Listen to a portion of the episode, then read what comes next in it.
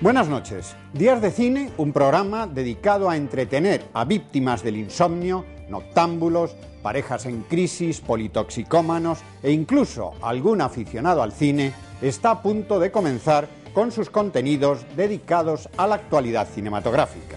Tediosa casi siempre, pero hay que reconocerlo, brillante en alguna ocasión.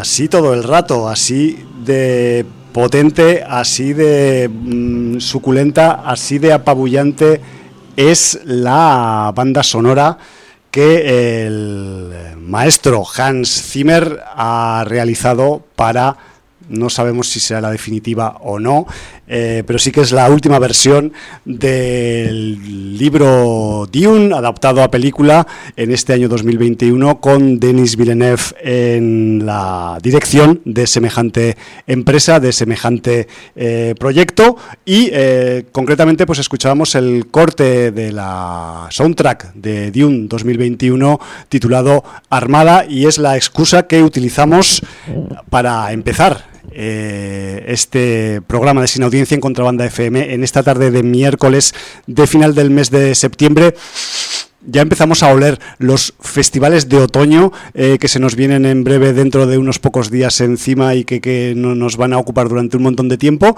Y estamos comenzando una entrega de Sin Audiencia llamada, denominada, numerada Sin Audiencia 969.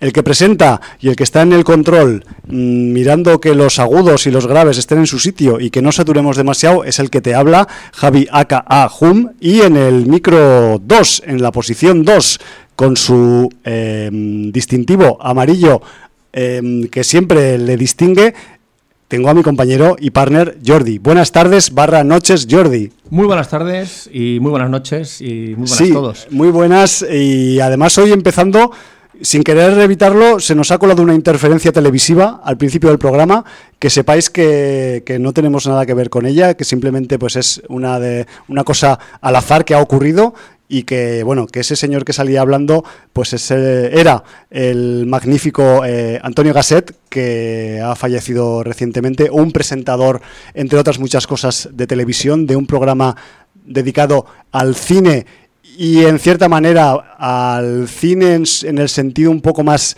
extenso que la actualidad que era el mítico Días de Cine de la, de la 2, de la segunda cadena estatal de aquí de, de, España, ¿no?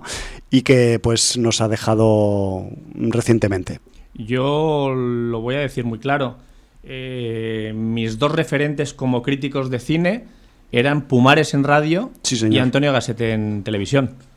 Y ahí lo dejo. Además, un tipo sin pelos en la lengua, de esos que Eso es lo que me gustaba. merece la pena escuchar, que es- destilaba sinceridad a la vez que acidez y sarcasmo y, por qué no decirlo, originalidad en sus comentarios sobre las películas y sobre el cine en general, y que quizás pues ese perfil humano de comunicador mm, no sabemos hasta qué punto se ha perdido al menos en los medios generalistas y en los grandes medios, ¿no? Que bueno, que eh, quien quiera un poco ahondar en la figura de Antonio Gasset, pues afortunadamente en el canal del tubo, en el YouTube, pues hay gente que ha mm, colgado algunas de sus intervenciones, de, sus comentarios, de sus eh, análisis de películas o de festivales que no tienen ningún puto desperdicio y que, joder, pues que a- tanto a Jordi como a mí siempre nos ha gustado y nos gustó su forma de hacer y por supuesto, como todas las cosas que te agradan, pues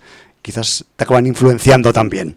Yo quiero soltar tres de sus perlas. Sí, señor. Eh, una era que mm, no soportaba los cambios eh, constantes a los cuales sometían el horario de su programa Es verdad. la dirección de televisión española. Sí, recordemos que era un programa de cine arrinconado eh, casi en la medianoche, en la segunda cadena, y rollo ahí pues cambiando de día y, de, y, sujeto a los vaivenes de la programación, ¿no? Absolutamente. Y entonces, bueno, pues eh, claro, él, siempre mm, con, con una ironía eh, excelente eh, trataba mm, cualquier tema y daba caña a quien pudiera con la acidez requerida y- y sin ningún tipo de corrección política, que era una cosa que a mí me encantaba, ¿no? Entonces, una de las perlas era hasta el, hasta el próximo programa. No sabemos ni qué día ni a qué hora nos pondrán, de modo que estén atentos. Luego otra cosa, por la hora de emisión, decía, Sí. soy consciente de que a la hora de emisión de mi programa solo puede ser visto por un puñado de politoxicómanos insomnes. Y luego eh, una coletilla que me encanta, que es sobre las películas que llaman, entre comillas, polémicas. Ya. Porque ha- hay gente a la que gustan y hay gente a la que no gustan. Como hoy vamos a tener una película, entre comillas, polémica, como va a ser el, el Dune, el Dune de Villeneuve, Bueno. pues dejo su, defini- su definición. Decía, comenzamos con una película de las llamadas polémicas, que quiere decir que a uno les gusta y a otros no, como todas. Joder, si le llego a saber, Jordi, preparo ese corte para, para comenzar el programa de hoy, pero bueno, hemos utilizado otro del que creo que tú has eh, extraído la parte de los politoxicómanos. Sí, señor. No has podido escucharlo al principio, pero ya lo escucharás cuando, cuando lo tengamos publicado, pero que, que vaya ahí pues nuestro reconocimiento hacia la figura de Antonio Gasset y, y a su forma de hacer tanto periodismo como crítica cinematográfica, que casi era cinematofágica en cierta manera también. Sí, sí, sí. Y bueno, pues eh, nos ha dejado a la edad de 75 años, si no me equivoco. Y bueno, vamos a pasar rápidamente Sí. A comentar la relación que tenemos con nuestra sin audiencia. Sí, que, es- además, es, vital. Sí, además a- a- esta semana ha sido por varias vías. Hemos tenido un bombardeo, ha habido eh, gente que nos ha dicho cosas en Twitter, en el libro de visitas, en iVoox, iVoox, y entonces, bueno, pues vamos a dar cumplida respuesta o lectura a todas estas inquietudes, recomendaciones o simplemente crónicas que nos han contado. Eso se llama comunicación tentacular. Muy Tulu. Eso. Eh, empezamos con, con Twitter, donde ya empezaba la semana Guardia Oscura, el señor Unai, diciéndonos, sin audiencia, ¿ya estáis viendo Midnight Mass en la Gran N? Hacedlo prioridad número uno personal, no digo más. Y nada, un día después, el señor B. Costa nos dice, hey, sin audiencia, bueno, nos lo escribe en catalán, lo traduzco. Sí. Eh, ¿Verdad que no habéis eh, hablado todavía de Midnight Mass? Estaba mirando en, en vuestros comentarios críticas, pero no lo he visto. Eh, ¿Os parece que tendréis tiempo de hacerlo? Seguramente el programa de hoy no, llevo cuatro de los siete, pero la semana que viene, sin duda, va, a ca- va a caer. Va a Bueno. caer y. Si llevas 4 de 7 en unos días, quiere decir que el dedo va para arriba. Es una serie además mm, increciendo, ¿eh? Vale. No es para todos los gustos, no es para todos los eh, paladares, no es serie de maratón, Tampoco- es serie de, de- de capítulos pausados. Sí, el sí, señor sí. Flanagan es especialito y, y precisamente en los comentarios de de Evox nos hablan también de Midnight Mass. Empezamos los comentarios de Evox. En el último eh, programa que hablamos sobre el Festival Berretina, nos dice Brunorro. ¡Ey! Que Repossession estuvo muy bien. Hecha con cuatro duros. Es la película que, de Singapur que no llegamos a ver. Sí. ¿Vale? Claro. No llegamos, estábamos currando. Correcto. Hecha con cuatro duros, pero muy bien aprovechados y es mal rollera a más no poder, con una carga social brutal. eh, pone entre, entre paréntesis, Singapur es una sociedad muy chunga. Sí. Así que si tenéis oportunidad, echadle un vistazo. Así que si no la podemos ver en el Berretina, Repossession. La buscaremos eh, la igual. buscaremos y a ver si podemos verla. Gracias, Brunorro. Y luego Educash nos dice. No me puedo creer que nadie haya comentado aún la, nueve se- la nueva serie coreana de Netflix, Squid Game, eh, a.k.a. El juego del calamar. Sí, la señor. recomiendo. ¿Vale? Nos, la nos ha llegado por más vías Por ya. diferentes, Lo que pasa es que no nos da la vida, porque eh, yo, yo estoy con Midnight Mass, El juego del calamar, ha empezado la serie de Fundación de Asimov. O sea, sí, sí, que, que en el libro nos matado, yo- matado Gris. Jordi, has matado. Eh, Está tremenda la cosa, entonces, bueno, pues no nos da tiempo. Yo es que solo de pensar que en una semana voy a estar en Sitges me pongo nervioso y encima Claro, es te- que- se viene todo esto. Es que viene todo. Es que, es que ahora viene Sitges, Donosti, Molins. eh, o sea, es que es. Cabeza, cabeza no se puede. en expansión, puede. fuera del Haremos cerebro. Lo que buenamente podamos. Pues sí. No garantizamos más. Y luego Educash nos dice: Y lo nuevo de Mike Flanagan, Misa de Medianoche. Dos capítulos le he dado, tremendo aburrimiento. Yo entiendo que también, como Edu, habrá mucha gente que, sobre todo, el inicio de la serie, porque es una serie absolutamente basada en los diálogos, en los monólogos y en los sermones. Hostia. Porque es una serie sobre la fe y en que la fe. Últimamente hay muchas series sobre la fe, ¿eh? 30 Mm. monedas. Y películas. Y películas. o Porque sea, Dune también tiene un poco sí, de fe. no, es absolutamente mesiánica. O sea. Entonces, la fe es un tema muy importante. Y no solo la fe, sino la autoculpabilidad. Sí. Y cómo cuando cometemos un error a lo mejor nos pesa demasiado y nos marca ya el resto de nuestra existencia. Entonces, todas estas dudas existenciales, el señor Flanagan las machaca. Qué bueno. Pero el increciendo, si quien entre en la serie, yo creo que a, a mí me quedan tres capítulos y creo que van a ser brutales, porque además el final del cuarto capítulo me ha dado una hostia que me ha dejado bailando. Vuelto del revés. Libro de visitas. Kouros el Gris nos dice: Como rendido admirador de los maestros Herbert y Asimov, Frank e Isaac para los amigos, este mes de septiembre, con las adaptaciones de sus obras emblemáticas Dune y Fundación, era para mí a la vez esperado y temido, porque el riesgo de la gran decepción estaba ahí. De natural optimista me lancé al ruedo, como el abuelo de Paul. Esto lo hice porque el abuelo de Paul Atreides era torero. Tuvo un percance con un astado. De hecho, sí, esto. Hablábamos de que el juego de tronos que hay en Dune, en Dune, Sí, pudo influenciar Canción de Hielo y Fuego de Martin. tranquilamente. Pero es que acuérdate el señor Baratheon también que le pasa, en este caso, con un jabalí.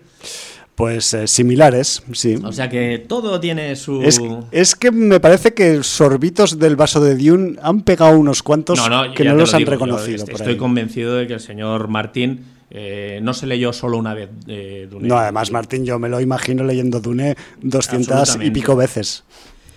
Bueno, pues dice, fui a la sala de cine donde suelo ver los grandes estrenos en mi habitual fila 14, butaca 3. Ahí, ahí. Y el señor Villeneuve, Denis para los amigos, me brindó una apabullante experiencia, haciéndome inmensamente feliz por dos horas y pico y me dejó aparte de anonadado, con un único deseo, que no tarde demasiado en rodar la segunda parte. Días más tarde vi los dos primeros capítulos de la serie más esperada por mí, que Apple TV amablemente nos brindaba, y a pesar del peaje que tenemos que pagar por los tiempos que vivimos con el gender swap, con hasta tres míticos personajes de las novelas, estos cambios de género, que Sí. también los hay en Dune, Ya, y, ya, y también de raza, y luego comentaremos. Bueno, es una moda. He de decir que visualmente me encantó y que por ahora la adaptación me parece notable. Si los guionistas no se tuercen en exceso, podemos estar ante una gran serie. Ahora, eso sí, si como yo prácticamente os sabéis los libros de memoria, olvidaros en la medida de lo posible y disfrutad de lo ofrecido. Ya.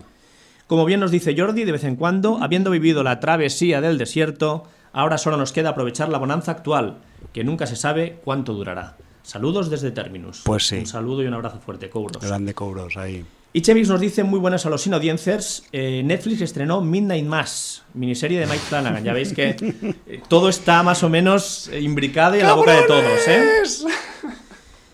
Miniserie de Mike Flanagan, creador de La Maldición de Bly Manor o La Maldición de Hill House. Eh, para mí las series eh, es de más no- es de notable con sus contras. Está muy bien ambientada, todo se desarrolla en una pequeña isla de muy pocos habitantes y donde la religión es parte de sus vidas. Desde esta premisa comienza toda la trama y hay un desarrollo de varios personajes y un misterio que se va cociendo poco a poco. No voy a decir cuál es el tema de que trata y en esta ocasión la portada no dice nada. Aquí suelta un pequeño spoiler, como Cuidado. yo ya sé de qué va, eh, es un spoiler relacionado conmigo, entonces no voy a decirlo. Vale. La recomiendo si ya has visto otras series de este creador y sabes que la cosa viene a fuego lento. Me parece que la idea es muy original y meter el tema de la religión y todo lo que conlleva es un acierto.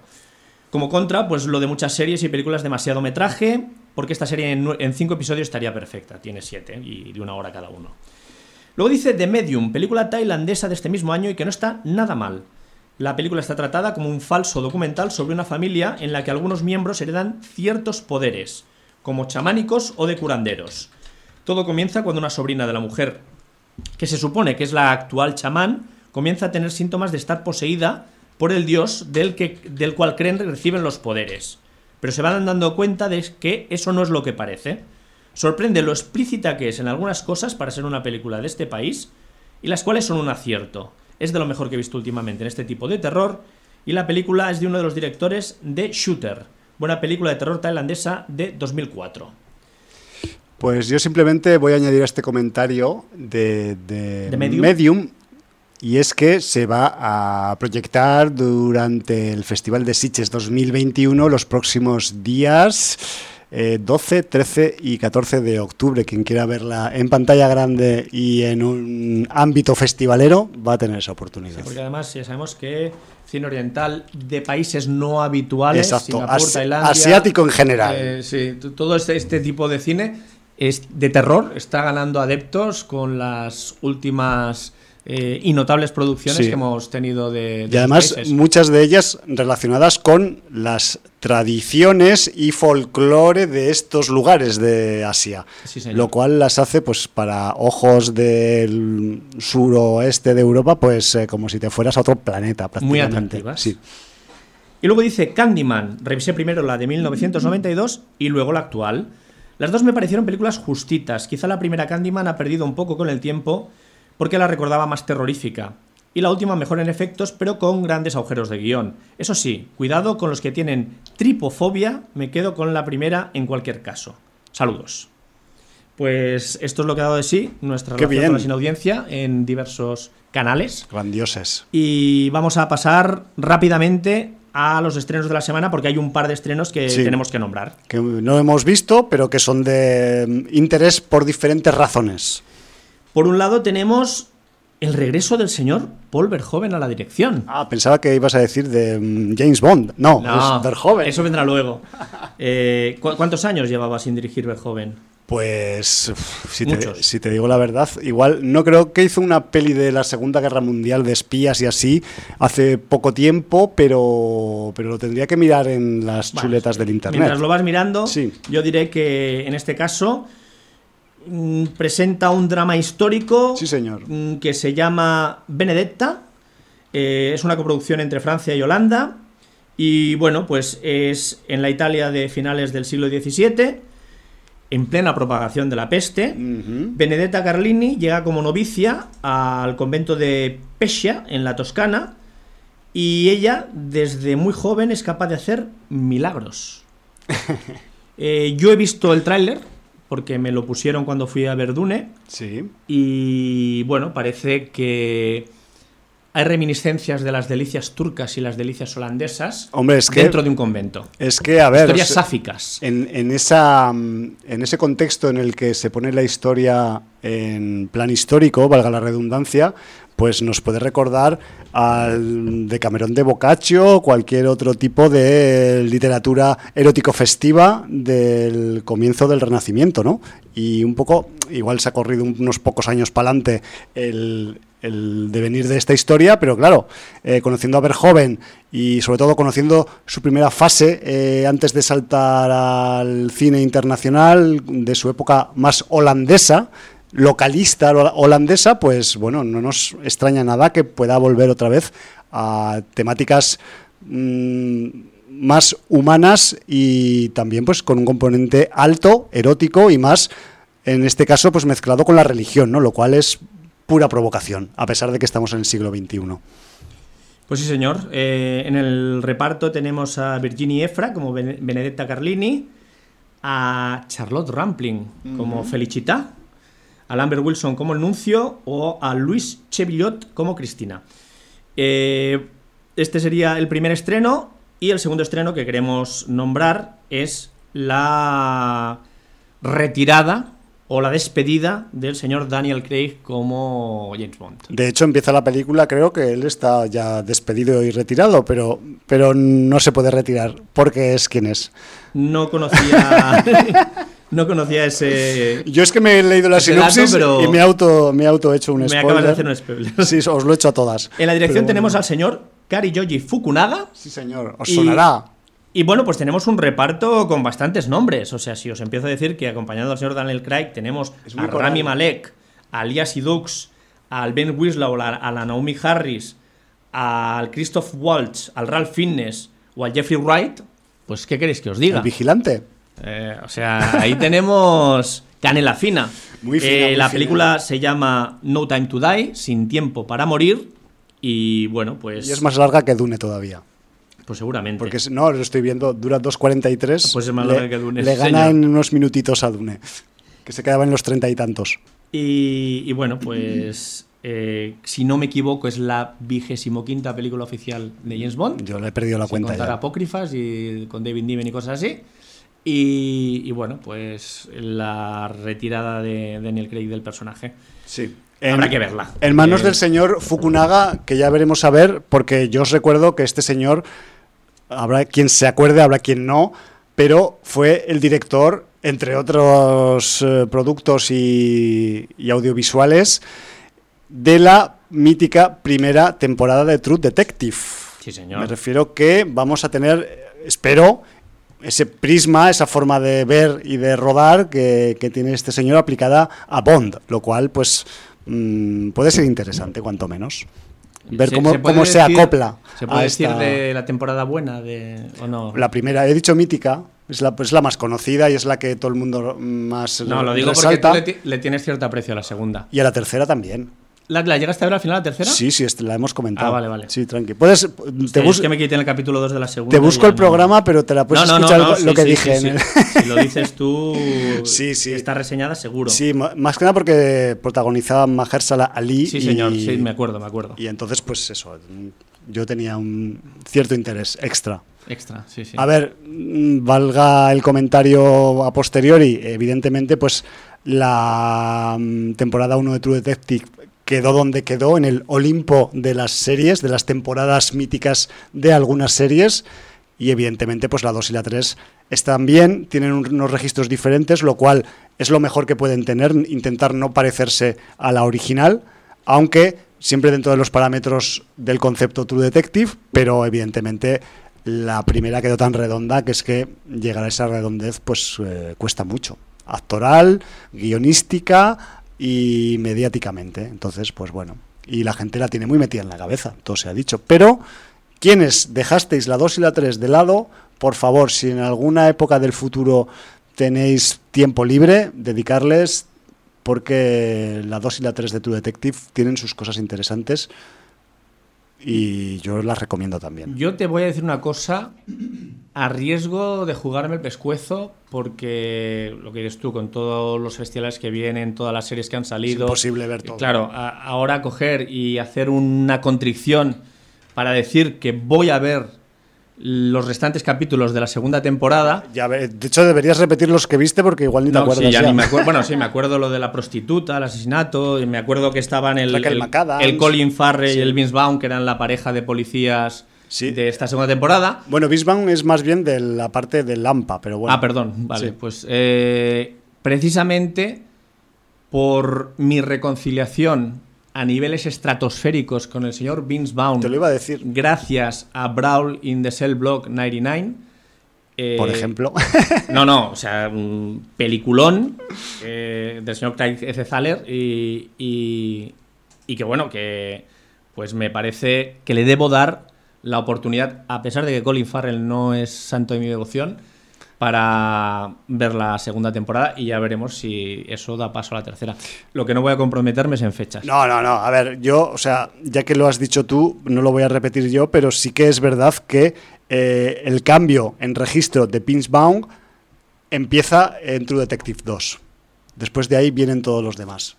Me refiero que ahí es, ahí es donde vemos cómo este actor pega el giro hacia sus skills y posibilidades dramáticas y mm, actuación en un argumento serio, sin comedia de por medio. Mira que ha hecho comedia, ¿eh? Por eso, por eso, pero a veces yo qué sé, hay que, hay que girar. Y bueno, pues eh, dicho esto, me parece, no sé si tenemos algo de agenda o podemos entrar ya en, especia en vez de en harina. Solo, solo veo la agenda de la semana que viene y no hay más agenda en mi cerebro, tío, lo siento.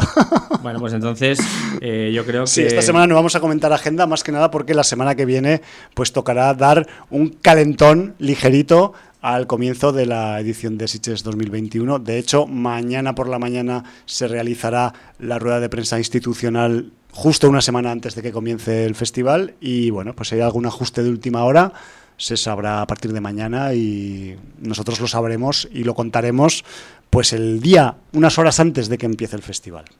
Perfecto, pues a las puertas de Sitges nos vamos con Dune, Dune, eh, la película primera parte sí, señor. de del libro del primer libro de Frank Herbert 1965 recordar. recordadlo. Es importante la fecha porque eh, el contenido del libro precisamente eh, es muy deudor de su entorno social y de la época en que lo escribió el señor Herbert. Y, bueno pues eh, recordad también que tenemos un programa especial sobre Dune sobre Dune sin audiencia el número 900 número redondo. Evidentemente ahí se analizó eh, la primera novela de Herbert, se analizó la película de Lynch con las modificaciones de los señores de Laurentis, se analizó el proyecto de, Jodorowsky. con su documental correspondiente. Correcto, eh, con intervenciones de, muchísima gente y bueno, pues todo eso lo podéis escuchar en el programa 900. incluso algunas notas sobre juegos de mesa sobre la saga sí, señor eh, alguna adaptación televisiva también. Sí, una serie italiana, creo, si no sí, recuerdo no me acuerdo. Bueno, pues todo, todo eso en el 900 de Sin Audiencia. Correcto. Tenemos un perro que nos lo han soltado aquí dentro. Tenemos un perro bebé que, mm, si te parece bien, yo puedo cerrar la ventana para que no, no la hace falta porque nos ahogaremos de calor. Pero bueno. Entonces, bueno, pues, eh, ¿qué tenemos ahora? Pues tenemos al señor Denis Villeneuve que nos trae esta Dune, esta Dune con un reparto, si os parece bien, diré Dune todo el rato, porque así es como habíamos hablado. Como lo, como, lo leemos sin pronunciarlo en inglés. Es como el Holnir, que ahora es Mjolnir, y para nosotros era Holnir. El Holnir. Pues... Holinmir. Holinmir. Eh... Es que mi, hermana se llama Miriam, entonces eh, en Aragón a veces decimos Jolín, en vez de jodo, eh, como es una forma más suave, como más infantil, más diplomática, de decir hostia o jodo, pues Jolín. Pues entonces, si dices eh, a mi hermana te refieres a ella por el diminutivo de Mir, en vez de Miriam, pues le puedes decir Holin Mir. Y alguno se pensará que estás hablando en, en escandinavo, pero bueno, eh, cierro comentario estúpido. Bueno, pues. Eh, estábamos en Dune. Estamos en Dune. en un reparto impresionante. Un reparto impresionante. Espectacular. Además, aquí yo no sé si, si le ha hecho a esta película le ha hecho daño a la expectativa. O sea, el otro día en el, en el canal de Telegram que tenemos, bueno, que tiene Jordi Vaquero de Cine en Serie, en el cual mm, compartimos comentarios mucha gente eh, afina a Cine en Serie, sin audiencia, a otros eh, programas y simplemente gente que se añade ahí. Gente cinéfaga en general. Buscar eh, el chat de Cine en Serie en Telegram y os podéis unir. Y, bueno, pues había disparidad de comentarios sobre, sobre Dune. Y bueno, pues mm, dentro de esa disparidad de comentarios, pues eh, había gente que decía que le había pesado mucho la expectativa. A ver, ya, ya hay gente que está hablando del Señor de los Anillos del Espacio. bueno, he escuchado comparaciones que me ya sabemos que las comparaciones son odiosas, pero es que encima creo que son desacertadas. No, no, tienes por qué eh, intentar comparar cosas que, cada una tiene su peso. Y, a mí, la, si te puedo interrumpir, yo la única eh, comparación acertada de las pocas que he leído, porque tampoco me he puesto, no he tenido mucho tiempo, más allá de hacer mi visionado y de reflexionar yo conmigo misma sobre la lectura del libro, que la hice recientemente, pues para preparar también el programa 900, también eh, hace unos meses, y el visionado de la película, y lo único que a mí se me ocurre que se le puede comparar a Dune, que no sea Dune, es una comparación con algún o alguna deudora de Dune. Y he leído por ahí algo muy acertado como que Dune, y perdónenme los Star Waristas, pero hay quien la define como un Star Wars para adultos. Lo cual, mm, primero, por el deudorismo que tiene George Lucas hacia Dune, me parece muy acertado y por la orientación mm, hacia un determinado público que tiene también la saga Lucas, pues mm, también. Así que quitando esa comparativa, mm, yo creo que Dune tiene personalidad propia para que no la comparen con nada, más que consigo misma, con su libro, si puede ser. Por Me favor. parece lo más acertado que se puede decir, que es que de Dune hay que resaltar su personalidad propia y no hace falta compararla con ninguna otra. Y si se parece a cosas, es que quizás eh, hubo adaptaciones o proyectos anteriores que succionaron, se inspiraron en aspectos que, tiene la propia Dune, ¿no? Pues como son esos aspectos conceptuales o determinados personajes que tiene la misma Star Wars dentro de su trama de las primeras tres películas, en las que pues hay unos cuantos préstamos gerberianos. Pero creo que la comparación con Star Wars le hace daño a Dune, porque eh, la gente rápidamente yo, la gente que rápidamente escribe en las críticas y tal, ya tenemos aquí una nueva space opera. Se recupera el, género de la space opera. Es el primer error. Y además es un error de bulto. O sea, la space opera nace como un género literario que es la derivación de las aventuras y del western al espacio. Claro. que sería un poco, pues, Guardianes de la Galaxia, por poner un ejemplo. Por poner un ejemplo. Y, bueno, Star Wars en su día yo creo que tenía cosas de space opera, ¿no? Eh, y, claro, el error, la, Space Opera además era, pues eso, ir a otros planetas, conocer a otras civilizaciones, normalmente alguna historia romántica entre protagonistas, etcétera, etcétera. Entonces hay que decir que Dune tiene elementos de Space Opera, esto es verdad, pero tiene muchos elementos de, Son un poco como externos. Correcto. tiene muchos elementos de ciencia ficción dura. Entonces... Más que de ninguna otra Más Que, que, de Space Opera. Entonces, la gente que haya ido esperando recuperar una Space Opera, pues a lo mejor se encuentra con otra cosa. Pasan demasiadas cosas en un solo sitio. Correcto. Y siendo una película clarísimamente de ciencia ficción, no olvidemos que es una película por el contexto en que escribió la novela eh, Frank Herbert en el año 65, ¿era? Sí, por ahí. Eh, bueno, pues un claro contexto ecologista, una carga mesiánica y religiosa brutal, y que en el fondo no es más que una intriga política con la lucha de poderes. Tal cual. Eh, esa lucha de poderes, sencillamente por el control de algo que es lo que te da la potencia económica, porque es lo que permite hacer los viajes en el espacio y, mover todo el comercio eh, interespacial, ¿no? Fíjate si es deudora Dune de su tiempo, del año 65 del siglo XX, que eh, simplemente con sustituir especia por petróleo ya tienes una ecuación de una incógnita como un 2 más 2. así de fácil. Además, el concepto de mesianismo, el concepto de yihad. Claro, de guerra santa. Claro, de guerra santa. Los Fremen, que, bueno, claramente es un pueblo eh, musulmán. De, o inspirado en el, inspirado en, los, nómadas del desierto musulmanes, eh, o sea, los tuaregs. Eh, un Fremen tiene mucho de tuareg, ¿no? Y, todo eso, pues la novela de Herbert lo refleja perfectamente y bueno, ha habido un reciclaje, una adaptación a los tiempos, pero claro, eh, calificar Dune de Space Opera me parece no quedarse corto. Me parece pasar de puntillas. No es acertado, quizás. Y, además, eh, exacto, dar una definición que puede llevar al equívoco a quien vaya a, ver la película esperando otra cosa. Entonces, yo entiendo que esas expectativas han creado decepciones. Y hay gente que le está dando mucha caña, dos horas y media de aburrimiento. he oído de todo, ¿eh? Sí, sí, de todo. De todas formas, también mm, me sorprende gratamente que mucha gente que no ha leído el libro le está gustando la película. Ahí está la prueba de que Mr. Villeneuve quizás ha hecho algo bueno. Sí, yo, yo creo, eh, a ver, me parece que ha simplificado muchas cosas del libro en aras de, precisamente tener una mejor respuesta del público que no haya leído la obra de Herbert. A me parece muy correcto. Es que sería también un poco eh, tonto pensar que se debe hacer una adaptación de un libro pensando en los que han leído el libro.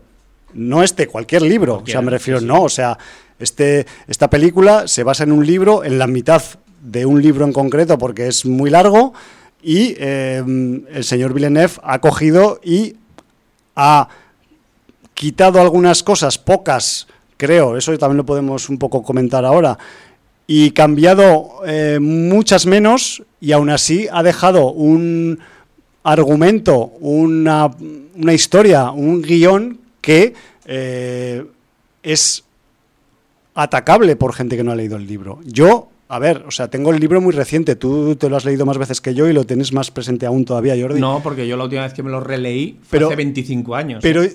lo comentábamos antes fuera de micro, determinados detalles que, que han puesto o que no han puesto en la película y joder, o sea, yo a algunos ni me había dado cuenta que lo había quitado, porque los que son relativamente importantes, los que son vehiculizadores dentro de la historia, están todos. Y lo que es más importante, que es una de las cosas que más me ha gustado de Dune de Villeneuve, y es que el tipo, a pesar de que tenemos dos partes para, pues eso, nos vamos a ir con cinco horas de historia al final, pues el tío se ha tomado su tiempo, al menos en esta primera parte, para explicar las cosas que hay que explicar y que no hay que pasar por encima de ellas de puntillas, lo cual no todos los directores están dispuestos a hacer cuando adaptan un, libro. Y joder, eh, a mí en general me ha parecido mm, una traslación, no vamos a decir literal, porque no lo es, no puede ser literal, porque si no estaríamos todavía en el cine viendo todavía la, película, sería mucho más larga, pero me parece mm, bastante justa con el original. Y eso no pasa demasiadas veces. Entonces, por el lado de, digamos, de la comparativa libro-película, mm, a pesar de esos pequeños sacrificios que ha hecho, porque los hay, en un sentido o en otro, la historia yo creo que está muy bien trasladada para un neófito y eso a mí me gusta mucho también. Bueno, correcto. Entonces, bueno, a partir de, este punto, pues eh, lo que tenemos es que sí que algunos aspectos los ha simplificado para mm, narrar la historia de una manera, pues quizá no tan farragosa. O más fluida. O más, fluida. Pero sí que echamos a faltar algunos detalles. Por ejemplo, cuando se explica por qué eh, eh, Dune, por qué Arrakis es el eh, planeta deseado en su control porque produce la especie, la melange. bueno, pues se nos explica que sirve para poder mejorar los viajes espaciales. Sí. Pero no se nos habla de la cofradía. No, no ahondan aún, mucho. No todavía. No mucho. Ni explican cómo utilizan los navegantes de la cofradía la especie, pues para, como sabemos eh, a través del libro y la primera película de Lynch, doblar el espacio y acortar los viajes espaciales con lo cual, pues eh, optimizar realmente los tiempos de navegación, ¿no? Bueno, eh, Totalmente de acuerdo. La cuestión es que también, eh, quizás, pues, en algunos de estos aspectos que estamos echando a faltar en esta primera parte, quizás tomen un valor determinante en la segunda parte. Eso no lo sabemos porque no sabemos qué hay en la cabeza y en el script de la segunda parte de, de Villeneuve, pero recordando la importancia de la cofradía en la, vamos a decir, en la resolución de la historia del primer libro, dudo que se la ahorren. No, a no. ver, todo puede pasar en esta vida y No quizás creo que se la ahorren. me tengo que comer mis palabras dentro de unos meses, Porque, pero a ver, estos son pequeños spoilers, pero no vemos al emperador, claro. no vemos a la princesa Irulan, que en la, en la película de Lynch estaba mm, presente desde el principio porque, porque era la narradora, como en el libro ocurre. correcto. Eh, tú me dices que puede aparecer aunque no se le nombra, pero yo no te lo tengo tan claro. No vemos a Feyrauta, Yo si quieres intentaré, personaje muy importante. Sí que vemos a la bestia Rabán, que está inte- interpretada intentaré por Batista. buscar alguna foto en internet No, a no, ver si la puede, puede ser, ¿eh? Pu- Puede ser, pero. Pero, bueno. pero sí que es verdad que en el caso de que salga el, el, el Rauta, eh, sale pues como muy de puntillas y no se le da todavía un peso ni un protagonismo en ninguna de las escenas. Yo, yo en el cast de IMDB no lo estoy viendo. O sea, pero bueno, no lo sé. ¿Vale? Tú, tú dices que podría ser un tipo alto que aparece al lado del Barón Harkonnen, podría ser, pero bueno. Eh, Sí, pero igual es una lectura mía Sí. personal, subjetiva completamente. ah, aparte de estos personajes muy importantes en la trama que todavía no han aparecido, supongo que en la segunda parte aparecerán, yo echo de menos una explicación sobre por qué no hay computadoras y se utilizan a los mentats y qué son los mentats. Sí que es verdad que hay un momento en que Tufir Hawat se le, pida- se le pide que haga un cálculo rápido y entonces vemos además que tiene una marca en el labio, una marca violeta. Y entonces, bueno, pues los mentats existen porque hubo un- una derogación de, de todas las máquinas, se prohibió utilizar máquinas y computadores y entonces se utilizan computadoras humanas, que son gente, que son los mentats, que está potenciada a través del jugo de la valla de Safo, que potencia sus habilidades para hacer cualquier tipo de cálculo, pero que les tiñe el labio pues, de, de este color violeta morado, eh, que es la marca característica de, de los mentats. Y que todas las familias tienen su mentat de, de confianza. Eh, luego me dices tú que sí que se explica en algún sitio por qué se lucha con arma blanca, y es debido a los escudos. Por el tema de los escudos, sí. Las armas de pulso, los láseres, podrían provocar una deflagración, lo que se llama en el libro atómicas familiares. Sí. Eh, mm, y entonces se evita combatir con ningún tipo de arma láser y se combate con, con arma blanca, esos escudos que, por cierto, cuando das un golpe potente sí que te pueden echar para atrás, pero no te penetran ese escudo y has de entrar de manera lenta para poder Despacito. para poder eh, realmente cortar y matar a la persona, que aquí lo ha hecho el señor Villeneuve de una manera muy pulcra y muy visual, ya que el escudo cuando repele un ataque rápido se ilumina en azul y cuando logran penetrarlo de manera lenta se ilumina en rojo. El, Sí. el peligro, la sangre, Totalmente primera sangre, ¿no? Visual, sí, señor. Eh, bueno, pues con todas estas variantes y alguna más que me dejo, eh, tenemos luego el segundo filtro que ha tenido que pasar el señor Villeneuve. Y, y este filtro, que además no lo ha pasado, Ya. eh, es el de la inclusividad. Por esto también le critican, ¿no? Sí. Le critican porque Pobre- están diciendo pobrecito. que todas las decisiones importantes de, las de la película las toman personajes masculinos. Eh, bien, quien ha dicho esto obviamente no tiene ni idea de la historia de Dune, no sabe lo que son las Ben Gesserit, ni sabe su propósito, ni que manejan los hilos en la sombra. Porque se han quedado en la superficie y en la gente que guerrea y que batalla y que parece que es la que tiene cogido al toro por los cuernos. Pero como le dirían al abuelo de Paul, nunca se coge al toro por los cuernos, que la cornada te la puedes llevar igual. Entonces, yo creo que es gente que no ha entendido nada. La inclusividad está. Y de hecho ha pagado peaje. Ha pagado peaje, como Sí. bien decía Kouros con la serie de la Fundación, también en Dune se ha pagado peaje porque aparte de aprovechar el apellido del doctor Yue para poner un personaje oriental, pues tenemos al señor Momoa, que no sé si es eh, hawaiano o samoano, Bueno, mezcla. haciendo de Duncan Idaho. Tenemos al propio Tufir eh, Hawat, que es un mentat negro, en este caso. eh, pero el personaje que ha variado de una manera más sensible y además rompiendo un, un vínculo sanguíneo del libro, que aquí yo no sé si mucha gente se habrá dado cuenta, es el personaje de Liet Kynes. Liet Kynes, eh, que es el ecólogo imperial y, y que en la novela se explica que es eh, medio Fremen. Y es medio Fremen porque es hijo de la hermana de Stilgar. Si es hijo de la hermana de Stilgar, y Stilgar, que lo interpreta el señor Bardem, es blanco. Javier, bueno, es blanco, pero poco. No me jodas. Hombre, Javier Bardem es ibérico. Es negro. No, no, pues- pero es mediterráneo, no, ya no es. no, no, no me jodas. O sea, ¿qué, qué me estás diciendo? Que como lo- hacen hacer de mexicano, muchas veces mexicano. Javier Bardem es español, es de raza blanca, le sepa mal a la gente o no le sepa mal. Bueno, pero es más, es más árabe que, es- que blanco. Bueno, pero igual, bueno, los, árabe, los españoles somos más árabes que blancos. Mm, me coges y, y- y siendo medio Fremen, hijo de la hermana de Stilgar, Sí. me pones a Javier Bardem de Stilgar y me pones, cambiándole también el género, a un Liet Kynes interpretado por una actriz negra, negra etíope, negra como la noche. O sea, no- Africana. No, no- no me estás diciendo, vale, pues puede tener un poco de, de raza árabe y, y estos de norteafricanos y, Pero- es una mezcla, me ha salido cuarterona o chabona. No. No, pero hay, pero hay eh, africanos en los Siets de Dune. Sí, sí, sí, no. Pero refiero sí- que sí. ha podido haber una mezcla por el camino o no. No, porque si es hermana de Stilgar. Pero igual es hermana de otro padre o de otra eh, madre. Me estás poniendo. O sea, No lo ver, sé, no lo sé, que no me he leído todos los libros. No sé me si da esto lo igual, o sea, en, en la, en la gala, en la gala cromática Vale. no me cuadra. Vale, vale, que ya está. O sea, me pones a Bardem y me pones al lado a la actriz que han cogido para hacer de Liet Kynes y, y- y no es no es el tío, Bardem no es el tío de esta chica. Bueno, es, podía ser el tío Genéticamente. con una, con una mezcla por el medio.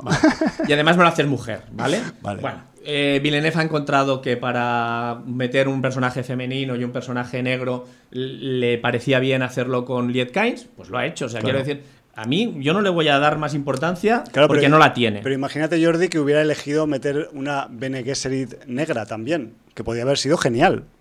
Sí, en eh, un aspecto tendrían integrador, aunque en el libro no sale. Pero han escogido la combinación mala, porque Ya, eh, hay un vínculo familiar y entonces pones a- haber hecho Stilgar negro, coño. Si no te estoy diciendo También. que claro, o sea, no te estoy diciendo que el fallo sea eh, el poner la actriz negra haciendo Liet Kynes, a lo mejor el fallo es poner a Bardem haciendo de Stilgar. de. Sí. Pon, pon, pon, pon, yo que sé, a, a cualquier actor, pon a Denzel Washington haciendo Stilgar y ya está. A cualquiera. Y solventado. O sea, eh, a mí eso no me importa, pero siempre y cuando, joder, tengas un poquito de. de- Coherencia. Coherencia, sí. Sí. Eh, lo mismo que pasaba con la Torre Oscura. O sea, la Torre Oscura, porque ahora pasaremos a- a- al, segundo, al segundo tema. O sea, parece que ahora de pánico hacer un personaje homosexual que sea malo, hacer un personaje negro que sea malo, o hacer un personaje de, mm, no sé, eh, hermafrodita que sea malo. O sea, No, o una lesbiana que sea chunga. no, no puedes ninguna, ninguna de estas minorías oprimidas hacerlas malas. ¿Por qué? Porque,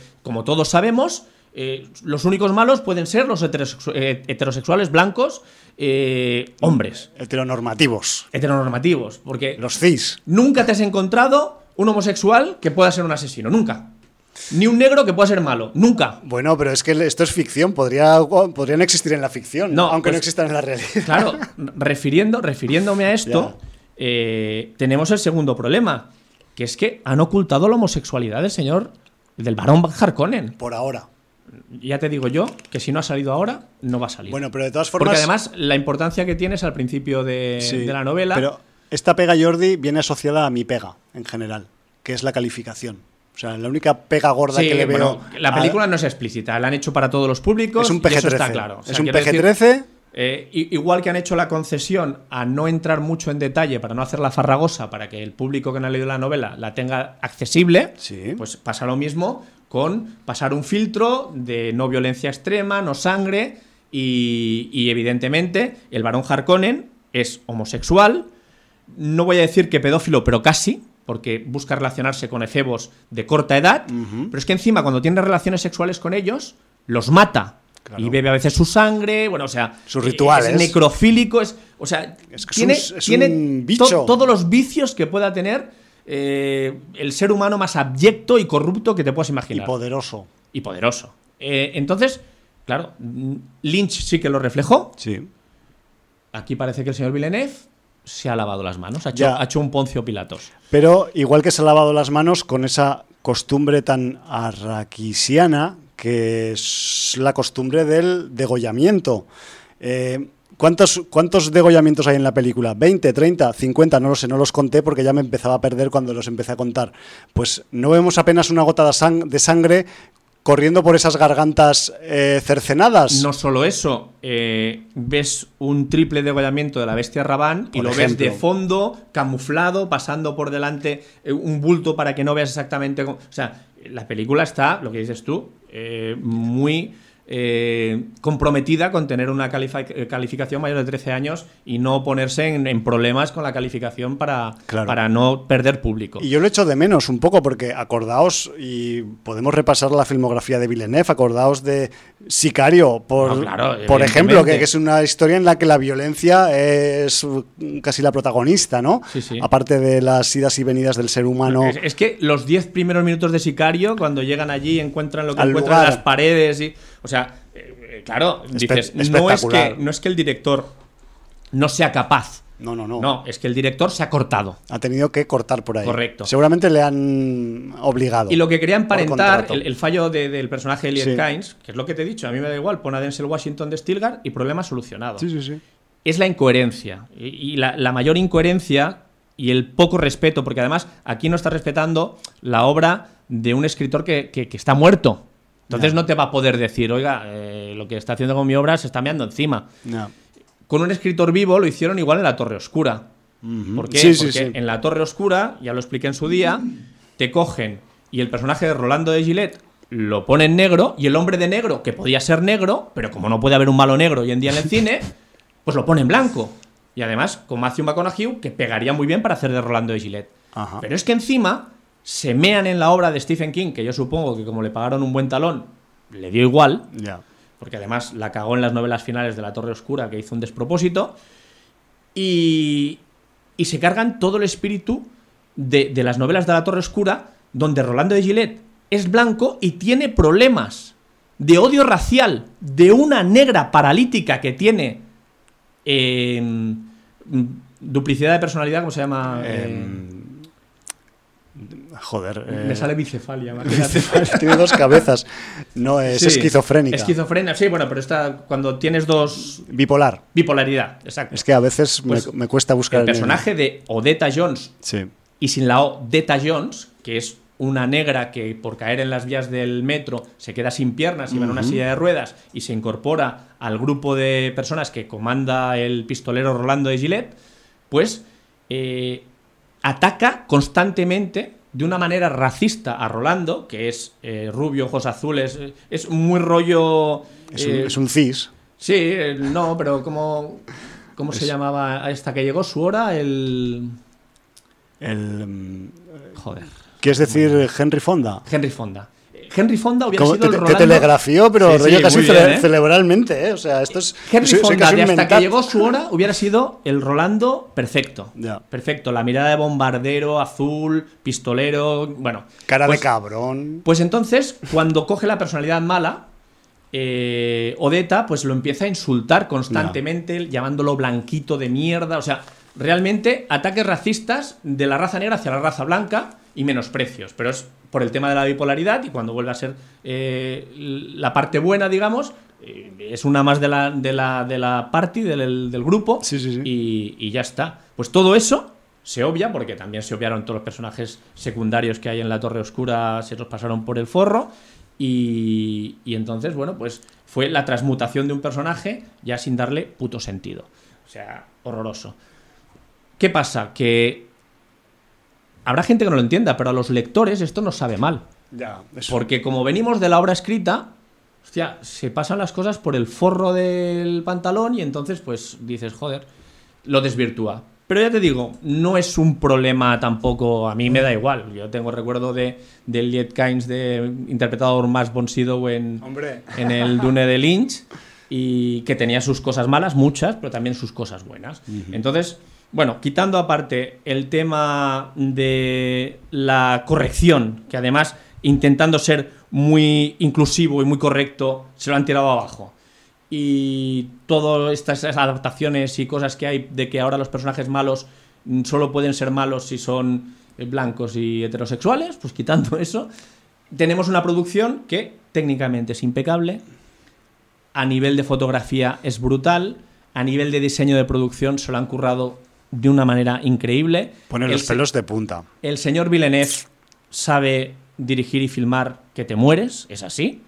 Eh, la música acompaña de una manera brutal, con muchos ecos y reminiscencias, lo que decíamos, tuaregs, musulmanes, en toda la banda sonora, Oriente por si alguien Medio. tenía Mm. duda de ese mesianismo y de esa yihad. Y, y bueno, pues eh, quizá por ponerle algún pero, a mí me parece una película notable, estoy esperando con ansia la segunda parte. Y creo que se abusa del personaje que interpreta Zendaya, de Chani, que, bueno, Ahí la Chani. el Zendaya está de moda, Zendaya sale en todas partes, es la novia de Peter Parker, es una estrella de Disney, es, no es verdad, ¿sí o no? Sí, sí, sí, pero que yo, yo de estas cosas me- a veces me entero en el programa. Sé que es la ¿No, has visto Hong Kong todavía? Eh, sí, la he visto, Ah, pero que me pues ya- refiero. ya lo sabes. Ya, ya, pero que me refiero que igual hasta también están liados en la vida Ah, real. no, no, no tengo ni idea. Yo he dicho de Peter Parker, ¿eh? Vale, vale. No, claro. No, de lo- no del Claro, actor. no del Vale, vale, vale. Entonces. Es que eh, yo los, los cuchicheos me, me entero en los sitios, no Entonces, me entero. Zendaya está de moda porque vende y está hasta en la sopa. Y yo creo que se abusa de la imagen, porque además es de la imagen, porque realmente lo que es frase y lo que es actuación tienen 10 minutos al final. Sí, porque además eh, entendemos que el peso argumental del personaje de Zendaya va a caer en la, En segunda, parte. evidentemente. O sea, en, en- en la primera parte en la que tenemos sobre la mesa ahora el peso femenino importante y que es eh, indiscutible es el peso de las Bene Gesserit. Y eso no hay mm, heteronormativo que se lo salte. Claro, y entonces, eh, claro, ese abuso de Zendaya en pantalla con esos ojos azules Fremen, que parece la portada famosa del National Geographic de hace 35 años, no sé si te acuerdas. De la niña De esta la niña aquella- afgana que era de los talibanes o de señor. alguna historia Pues, así. pues tiene esas reminiscencias entre eso y un anuncio de perfume, como los que hace ella, precisamente. Ya, el desierto, el Sí, viento sobre la las dunas. y- entonces, eh, creo que hay un abuso. Un abuso de Zendaya en pantalla que no haría falta Y tampoco. además rima. Zendaya. Zendaya en pantalla. Eh, por otra parte, yo creo que el reparto coralmente está muy bien. Eh, me parece un acierto la mayoría de, de interpretaciones y personajes. Yo no tenía una apuesta alta por Timothy Chalamet. Yo tampoco. No pero, lo conocía. Pero como no sabía nada de él. Claro. Y la verdad es que me da el tipo como por Atreides. Además, De hecho, déjame decir una cosa de este chaval, del, Sí. del Timothy, porque eh, si algo se me ha quedado de él viendo este Dune, porque supongo que no lo hemos visto en sus películas anteriores porque no son muy de género, Call Me By Your Name y todas esas, que sí que son pues pelis en las que él ha cogido vuelo actoral, pero que mm, a nosotros por nuestra temática pues igual se nos han escapado por los lados, pero yo lo veo como un joven Tom Hiddleston en la película, a efectos eh, estéticos, a efectos de impostura, a efectos de em, seriedad dentro de la historia. incluso físicamente tiene un. Tiene un deje, es que mi- el deje viene por, esa, esa manía que tengo yo de buscar un poco a veces parecidos, Sí, a veces sí, sin no, sentido, a veces tienes, con Tienes sentido. toda la razón. Y, y, joder, pues he, he pensado, ¿no? He dicho, es que si esta peli se hubiera hecho hace 10, 15 años, vete tú a saber si no hubieran puesto ahí al Tom Hiddleston más joven y hubiera cuadrado, ¿no? Pero bueno, eh, hay que decir que el Timothée, eh, pues la verdad es que mm, tiene mucha eh, responsabilidad en la trama, mucha responsabilidad en la adaptación de, de Villeneuve y yo creo que el chaval pasa con aprobado alto. No estoy hablando de notas estrictamente, sino que pasa con un nivel muy alto el, el examen de tener el peso sobre sus hombros de todo este pedazo de historia. Sí, y sí. eso no lo puede hacer mm, cualquier estrellita Castro que sea una cara bonita y que le hayan inflado los medios o el manager pagando en entrevistas en sitios y cosas así, ¿no? Que hacen a veces en la industria del entretenimiento. Y este pavo, pues realmente eh, mm, le mete a rojo y, y- y está eh, al principio pues un poco ahí como comedido y vemos cómo va evolucionando a lo largo de la historia, como ocurre en el libro. Sí, señor. Y- es que me parece y muy importante lo que acabas, lleva muy lo bien que acabas de decir, que es, es la evolución que Sí. ves en el personaje y la evolución que le sabe dar el actor a su personaje Sí. para, para hacerla creíble. Porque ¿no? es muy importante esta evolución para que todo lo demás funcione. Y eso recae sobre sus jóvenes hombros y, y, chapó por el chaval, la verdad. Cabe decir que tiene una escolta de lujo que es Rebecca Ferguson. Rebecca Ferguson hace de su madre, Lady Jessica Atreides, y está inmensa. O sea, bueno, yo es que tampoco ahora mismo no recuerdo papel malo de, de Rebecca Ferguson, pero bueno. Hombre, alguno malo tendrá, pero, seguramente, la mala memoria a veces es buena. Sí, eh, me parece que está muy bien. Muy buena actriz. Muy bien. Eh, curiosamente destacaría también porque es la parte más space opera y es la parte más aventura y es la parte más descarada, pero creo que es un registro que le funciona muy bien y para mí está muy convincente Jason Momoa como Duncan Hidao. Total. Yo lo compro absolutamente. compro, compro. No esperaba mucho de él y, me lo ha dado. Pero eso lo hace la dirección de actores al final. Sí, ¿no? Este, evidentemente. Pero bueno, eh, se, le, se, le, ha dado bien el papel. Eh, más comedido Josh Brolin como Gurney Halleck. Sí, quizás todavía, pues eso, no pues sale lo que tiene que salir, que tampoco es mucho. Entonces, eh, como Oscar Isaac, que es el padre de, Paul, es el, duque Leto Atreides. Grande Stellan Skarsgård, como Baron Harkonnen. Muy bien. Yo ahí tenía, o sea, no tenía ninguna duda al respecto del reparto. El, el concepto del varón en general con lo que veníamos de la adaptación de Lynch, que era un poco estrambótico y un poco así como desfasado. Era muy desfasado. Y lo cuelo y tal, por, decirlo de una forma amable. Algo absolutamente sobreactuado. sí, Era, muy, muy teatral llevado al extremo, ¿no?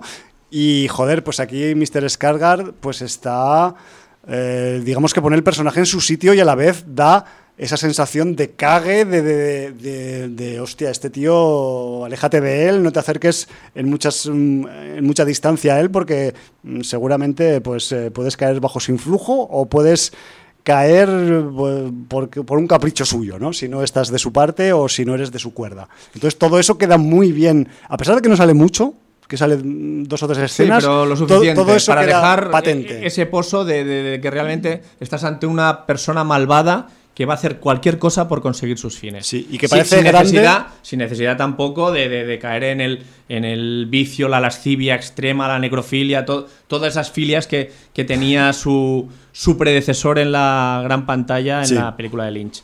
Eh, luego, mucha gente ha criticado a Dave Bautista, que, no es actor ni es nada. ¿Por qué? Bueno, hace de la bestia Rabán, que es uno de los sobrinos del barón Harkonnen. A mí me gusta. Y, es que quien haya leído la novela sabe que la bestia Rabán, pues ya lo dice su nombre, bestia Rabán, es que es mononeuronal, solo piensa en la guerra, solo piensa en la destrucción, en matar gente y en conseguir el, máximo rendimiento económico posible de explotar la especie de, de Arrakis. Y yo me pregunto, ¿quién mejor o qué perfil mejor para representar ese tipo de personaje que un ex-wrestler?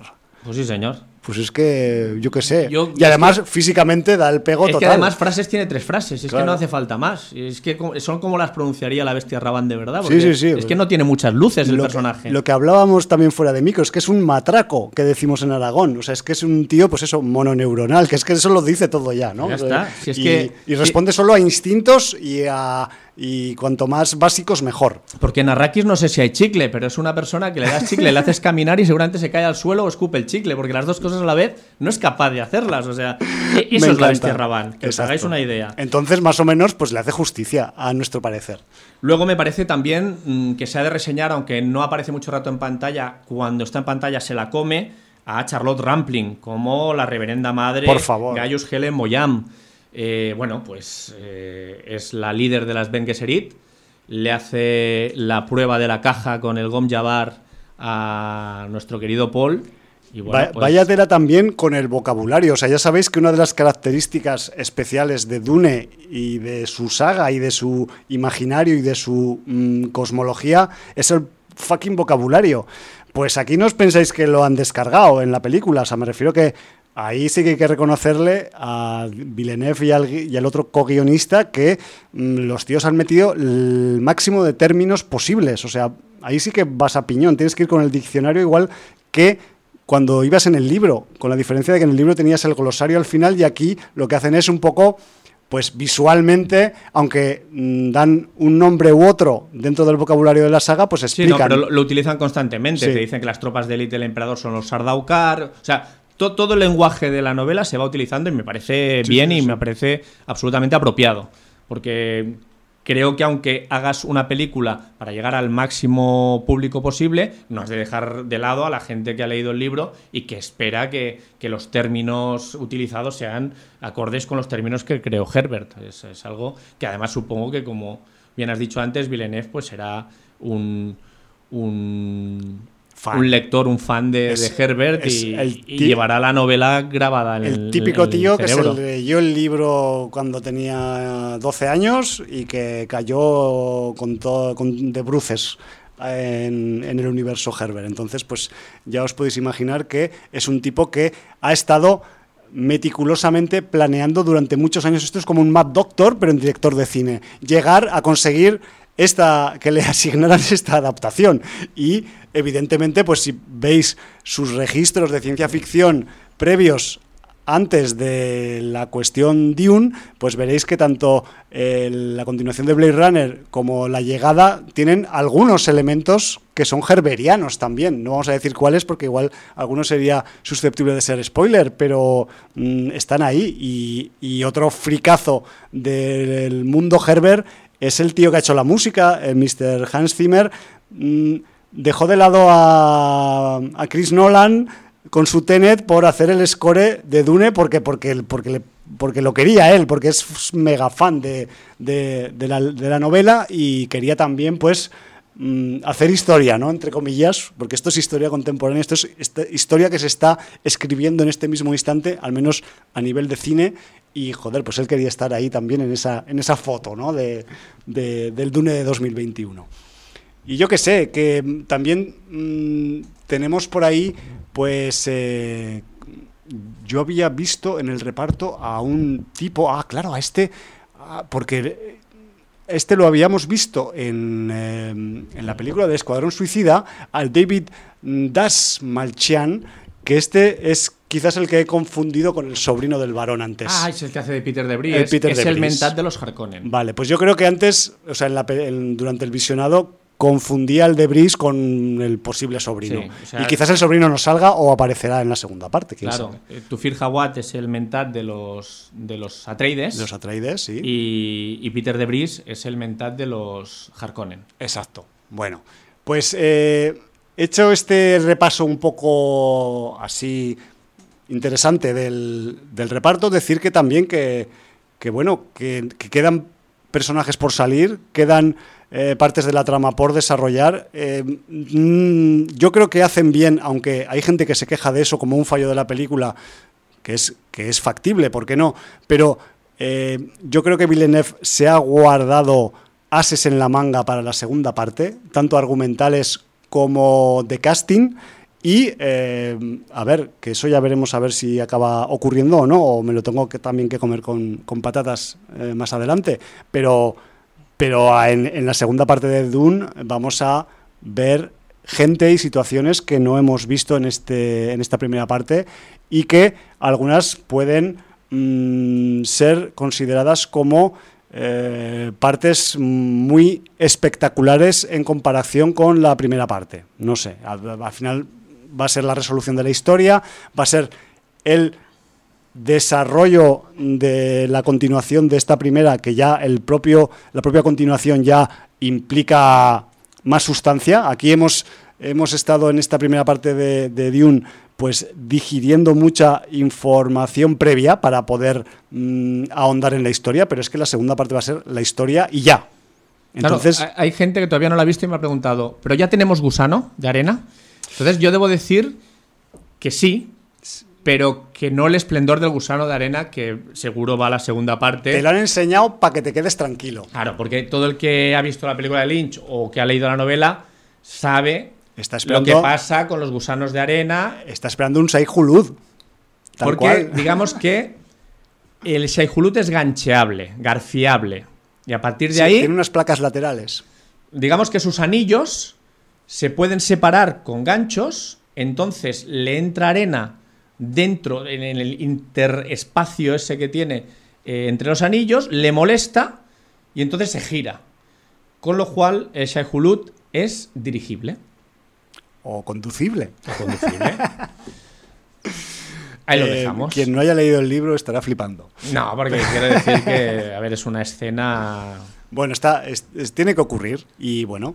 Y además. Que además no va a ser la escena con el Kyle McLallan super pelo laca. que no me despeino ni aunque me monte en avión. Eh, en fin. menos en un Shehulud. Esa escena es, es, una de las cosas más quiche que ha quedado en el imaginario colectivo de la película de Lynch. ¿eh? Es, es, terrible. Pero bueno, lo poco que aparece del Shehulud en esta primera parte, hay que aplaudirlo como hay que aplaudir cualquier emulación técnica o recreación que hay en la película respecto al libro. O sea, los de steel trajes de la película de David Lynch ya dijimos que ya eran muy buenos de steel trajes. Yo creo que, simplemente han tenido que copiarlos un poco aquí y adaptarles cuatro, cuatro aspectos, pero el tema eh, transbordadores espaciales, el tema eh, aeronaves para circular dentro de los planetas. Maquinaria de recolección de la especie. Mm, cualquier tipo de gadget técnico, tecnológico, o sea. Efectos digitales con, con el. Es brutal. Con los Shaihuluts, con. Eh, bueno, todo, todo. Eh, mm, momento batalla, que hay momento batalla en Arrakis. Eh, quizás un poco de Cuerpos a cuerpos con, con escudo. Están bien, muy bien resueltos. La parte, la, parte técnica es muy bestia. los vehículos a hélices, a élitros, mejor dicho, aquí que se usan en Arrakis, a mí me parecen espectaculares. espectaculares. Ya, ahora tú di la crítica que quieras que diga la gente, pero que, los, los, dípteros son magníficos en la película. A ver, eh, este, este tipo de, transporte eh, en la novela se le llama ornitóptero. Sí. Entonces, como ornitóptero viene de pájaro, pues ha habido gente que le ha sentado mal que el ornitóptero realmente tenga una similitud mayor con las alas de una libélula. Sí, por vibración, en vez de por, eh, digamos, pues extensión. correcto. Que además me parece que tiene mucho más sentido. Eh, por la aerodinámica, por la manera en que, en que se dirige y se mueve este tipo de vehículos por la superficie de, Arrakis. Es una, es una variación de la mecánica de un helicóptero. Correcto. Entonces, ¿por qué han de ser fieles al nombre y hacer una cosa desvirtuada con forma de alas de pájaro si es mucho más funcional hacerlo con alas de libélula? O sea, no sé, no, no entiendo eh, además tienen un, diseño así como de helicóptero caza, ¿no? Que también es como, militar, así. Es, curioso, es, una libélula militar y bien armada y además eh, con, e, esas cuatro alas que le permiten dar un juego también a nivel pues de, acción cinemática, navegación. problemas cuando está si una de las alas falla, etcétera, etcétera. Y entonces da mucho más juego que ponerle dos alas de pájaro, de plumífero, solo porque el señor Herbert le puso ornitóptero de nombre. O sea, a ver, si con las concesiones que se han tenido que hacer a, todos los colectivos y a todos, ahora te vas a enfadar porque ornitóptero es de pájaro y le han puesto alas de libélula, hostia, de verdad me parece que, no es que, si lo quieres criticar, críticalo, pero es una cosa que no afecta para nada a la película y además el resultado eh, aerodinámico y el resultado en pantalla es brutal. Es muy bestia y además yo creo que, ganan eh, con esa implementación. sí, sí, yo también lo creo. Me parece un acierto de diseño y un acierto de cómo funcionan interactuando dentro de la acción de, la, película. También tenemos escenas... Mm, llamaríamos de mm, tropas masivas también, de combates y de, mm, y de eh, escenas en las que hay multitudes, por decirlo de alguna forma. Quizás también con el rollo del PG-13, pues en estas eh, escenas de multitudes en las que hay combates, pues igual no vemos la explicitud que deberíamos en, las escenas destructivas. Pero ahí también te lo salva un poco el escudo. Porque cuando te cargas a alguien, lo atraviesas lento y ya se ve el escudo iluminarse en rojo. Ya, es que está cayendo. obvias la sangre directamente. Entonces ya sabes que esa persona ha caído y, punto. Entonces, creo que es una manera inteligente, es lo que hemos dicho, muy visual, de, ver qué personajes son eliminados o son heridos y de alguna manera te, ahorras el, gore que, la calificación 13 no le permitiría. Claro. Y otra cosa que también hay que destacar, de la parte más técnica o más, más de producción, es el tema del vestuario. Y es una obviedad porque ya, aparte de los destil trajes, había incluso en la versión de Lynch eh, algunos, eh, algunas caracterizaciones y algunas vestimentas que estaban muy guapas, por ejemplo las de las Bene Gesserit. Aquí también, o sea, la diferenciación por eh, casas, por familias, por eh, eh, afiliaciones, es muy clara a través de la vestimenta, lo cual ayuda un poco también visualmente a colocar a cada personaje en su sitio. Sí, correcto. Pero aparte es que tenemos ahí una corte de sastres, sastres, no desastres, sino sastres de profesionales de la sastrería trabajando en esta galaxia a, destajo, porque tenemos eh, tanto los uniformes de los Atreides, tenemos la parte así más... Eh, vamos a decir, pues más gótica de los Harkonnen, ¿no? Que es un poco gigeriana, un poco en cierta manera. Las Bene Gesserit, que son unas eh, medio monjas, medio brujas, vueltas del revés. No sé. Luego tenemos a los, a los supuestamente salvajes del desierto, que también tiene su estética. Todo, está, todo está muy... las tropas de élite del emperador, los Sardaukar, con, esta... Con esta imprimación de, parece las cuatro barras de Wilfred el Pelos, ¿no? cuatro barras de, sangre de los dedos marcados en el uniforme sí. que, que parecen realmente tropas del espacio o Warhammer, ¿no? personajes de Warhammer. Gente temible, que, de hecho lo son. Por eso se marcan así un poco también, ¿no? Pues eso también está, hay que resaltarlo y que, y que ayuda a que toda la función pues eh, funcione visualmente mejor, si cabe, ¿no? Y luego lo que yo creo que tampoco hay que obviar es el esfuerzo en eh, hacer verosímil el espacio físico de la historia en la película. Y me refiero a las fucking localizaciones. O sea, evidentemente tenemos mucho desierto en, en la película, tenemos tomas y escenas en Jordania cuando el desierto es más bien pedregoso, más carenoso. Tenemos tomas de los Emiratos Árabes cuando el desierto tiene que ser más de dunas y de pura arena y apenas tiene relieve que no sea el de la propia arena con el viento. Y luego tenemos otros eh, enclaves fuera ya del, de Arrakis, como Caladán, que se ha rodado en unos paisajes de fiordos noruegos impresionantes también. Me refiero que a ese nivel, luego, y evidentemente, pues mucho estudio y mucho plató, eh, que estará en algún lugar de Centro Europa seguramente, porque además Villeneuve, al ser quebecois, quebequense, pues también siempre que tiene que Mm, ahorrar en gastos de producción va a muchos a muchos sitios no se queda en, su propio en, su propia Canadá que ya es un sitio donde se rueda mucho de Estados Unidos a Canadá para ahorrar sino que él además como es de Canadá ya se sabe este truco se viene a Europa o a los países de Oriente Medio para hacer la parte de más más de exteriores no me refiero que ese nivel chapó con los paisajes, chapó con la integración de la tecnología dentro de estos paisajes más o menos primigenios. Me refiero que ese nivel también pues eh, muy, muy buen resultado en esa, en esa imbricación y, joder, que a mí como ejercicio cinematofágico, como, como ejercicio de ciencia ficción, me parece una peli, a ti te parece notable, me parece que es va camino de un monumento. Ya veremos a ver si lo acaban haciendo el monumento con la segunda parte, pero me parece que es una obra que a poco que la segunda parte sea como la primera, va a quedar Mm, como un registro, como una adaptación que supera con creces muchas adaptaciones que se han hecho de libros, sobre todo de, temáticas de ciencia ficción, que, son más complicadas que los libros de terror o de, o de o históricos, por decir algún otro tema, y que luego también, eh, pues, mm, no sé, me parece que teniendo la frescura del libro tan, tan, eh, tan cercana en mi memoria, yo creo que quitando esas cositas que han, que han quitado porque las han quitado o las han cambiado, pues me parece que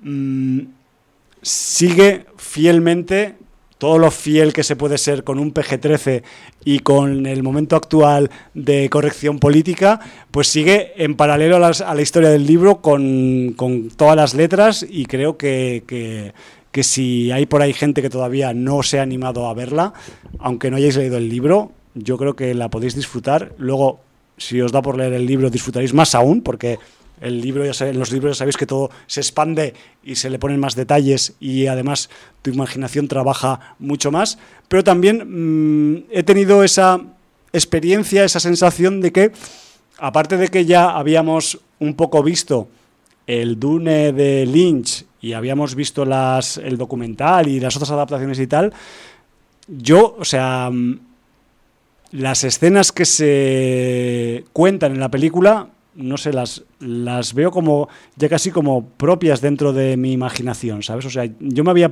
imaginado cuando leí el libro algo bastante cercano a esto y no tanto a lo de Lynch, ¿sabes?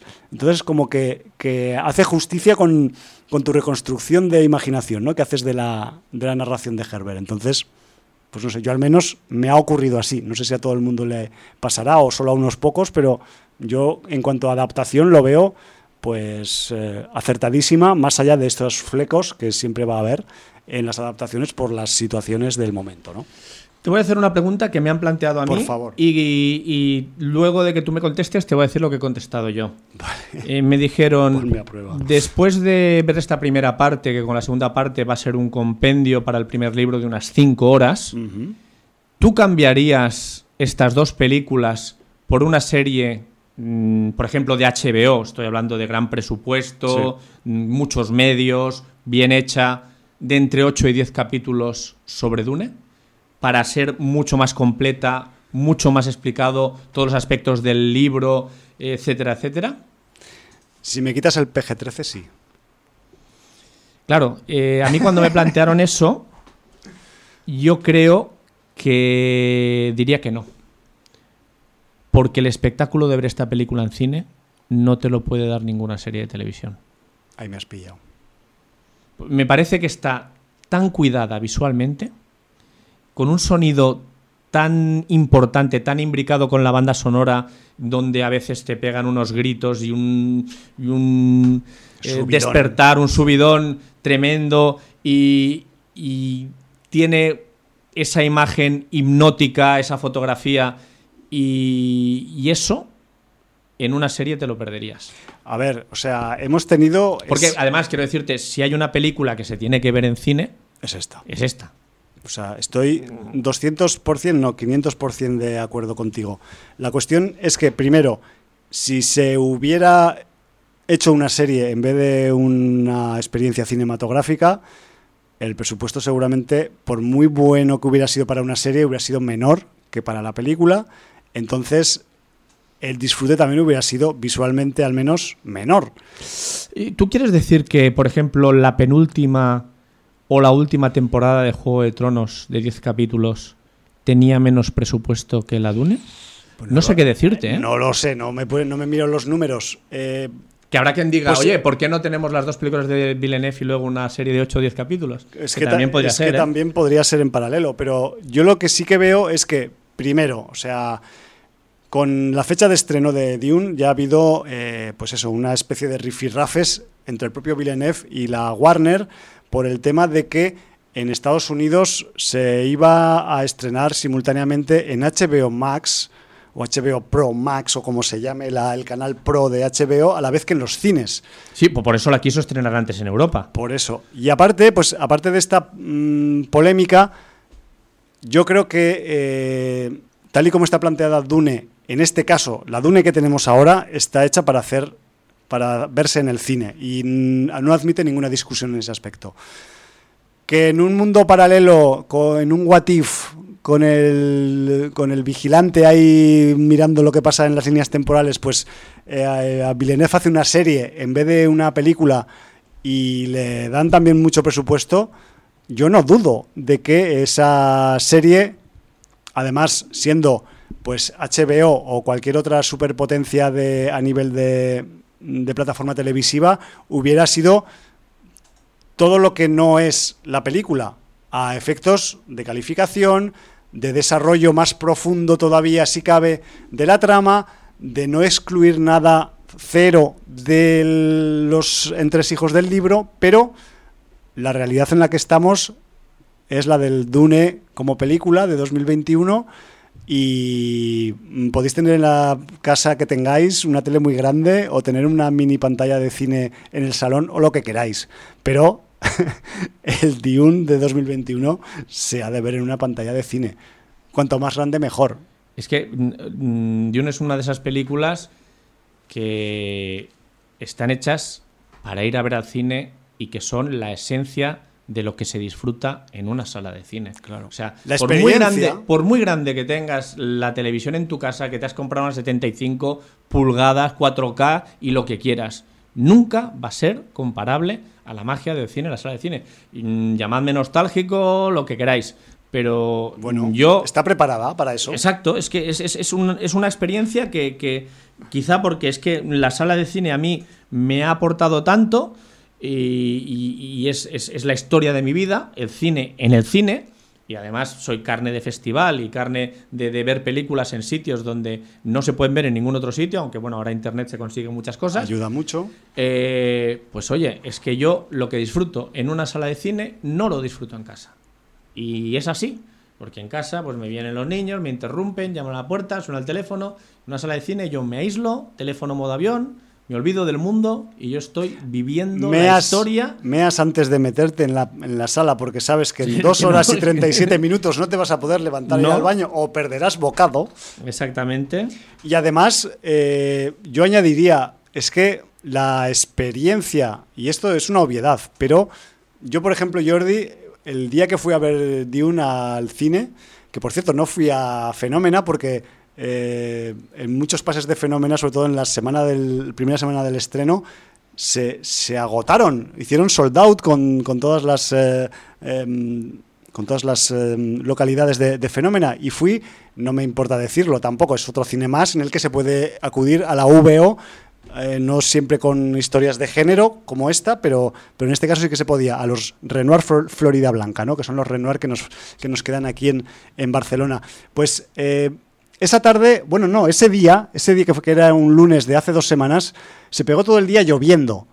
Y el único rato en el que no llovió mucho fue en el rato que eh, fui desde la salida de metro de Urgell al cine Renoir.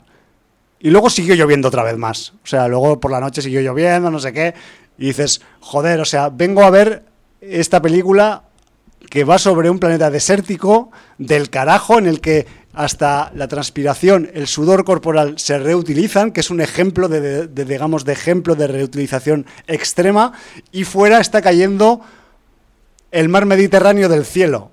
Es como una ironía que en tu casa, mm, pues igual podría ocurrir, pero no es lo mismo, porque se te has mojado los pies en un charco antes de entrar. Y eso pues no, lo, no ocurre en la seguridad de tu vivienda.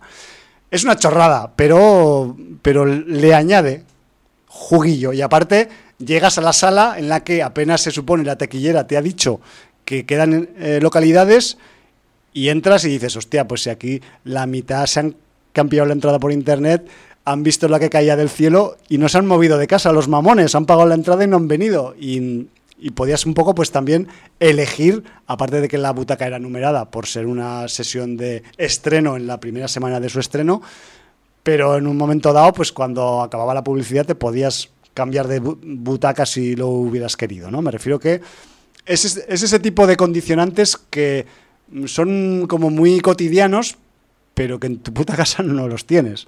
Y yo qué sé, y, to- y todo al final acaba enriqueciendo la experiencia, ¿no? Y a mí lo de el día lluvioso, lloviendo a cántaros, ir a ver esta película, me pareció, pues yo qué sé, como si hubiera una alianza ahí de, de los fenómenos atmosféricos con Villeneuve, ¿no? No sé. Es curioso porque yo cuando la fui a ver también llovía, chirimiri, yo fui con la moto, Ajá. eh, era un sábado por la tarde, estaba agotada la sala, la sala Fenómena. Claro. Mm, rápidamente, otra en versión original, obviamente. Me fui a Los Sicaria Yelmo Ujú. y debo decir que Los Sicaria Yelmo no estaba agotada, pero prácticamente estaba Bueno. muy llena. ¿eh?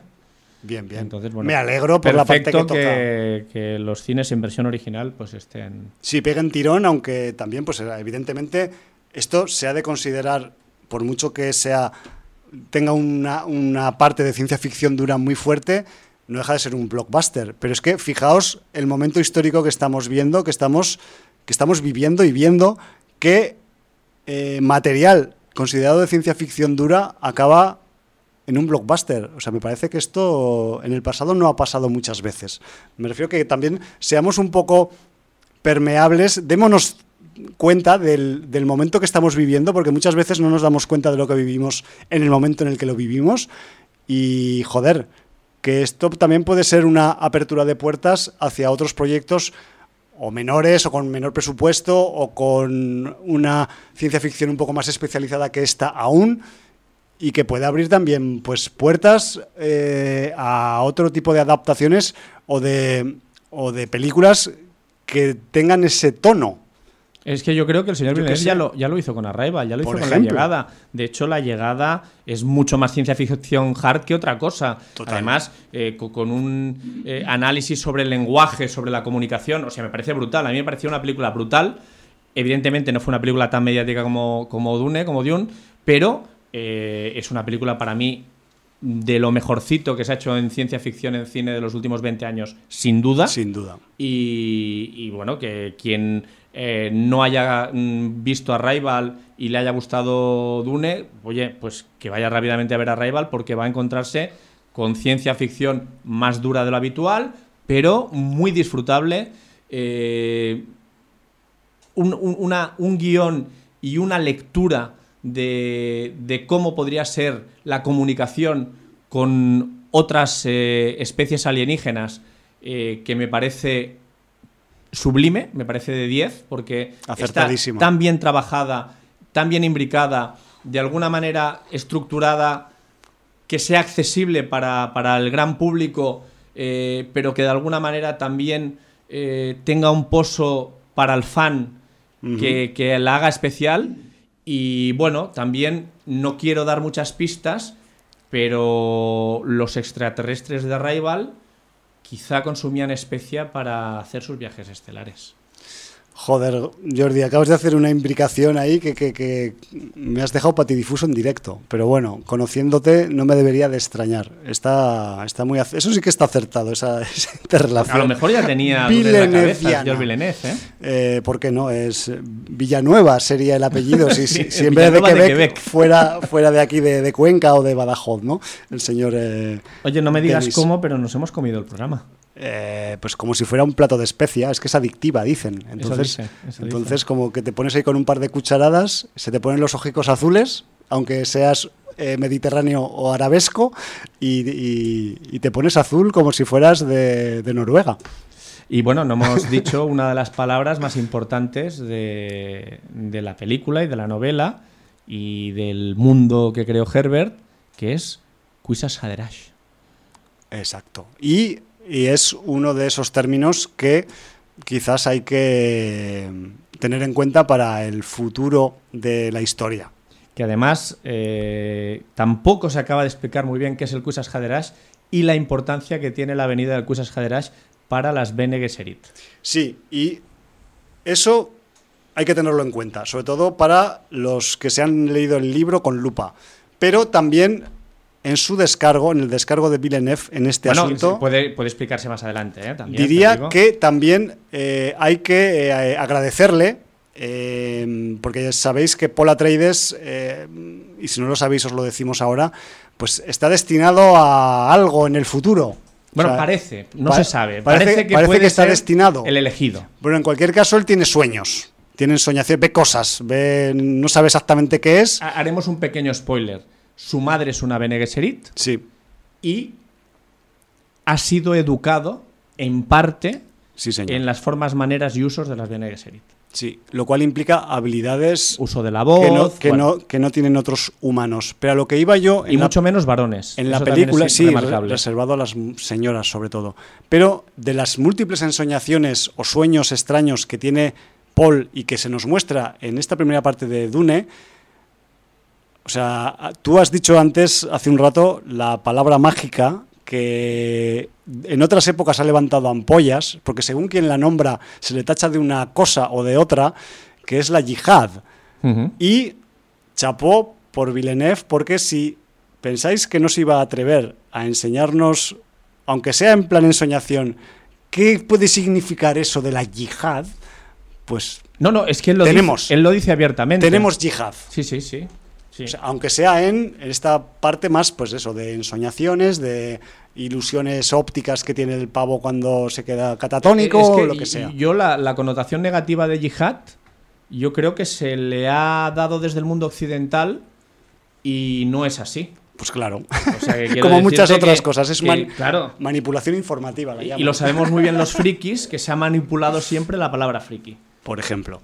Bueno, pues dicho esto, y visto que nos hemos comido ya todo el tiempo y que no vamos a hablar estamos ya. ni de ni de, ni de los cortos del Berretina, ni, de, ni de What If, What If los siguientes, ni de What We Do in the Shadows, ni de Godfather of Harlem, que yo estoy ahí viéndome mm, las andanzas de Bumpy Johnson, ni esa misa medianoche, de medianoche. bueno. Ah, estoy, estoy. Y, la semana que viene empieza Sitches, estamos muertos. Bueno, necesitamos cuatro horas de programa. Estamos más muertos que vivos, pero al revés. Ya podéis leer nuestra ironía en nos nuestra vamos a ir a, como estamos más muertos que vivos, nos vamos a ir a vivir a Staten Island. Exacto, sí que es un lugar, amigos. que es un lugar donde se vive muy bien si estás más muerto que vivo.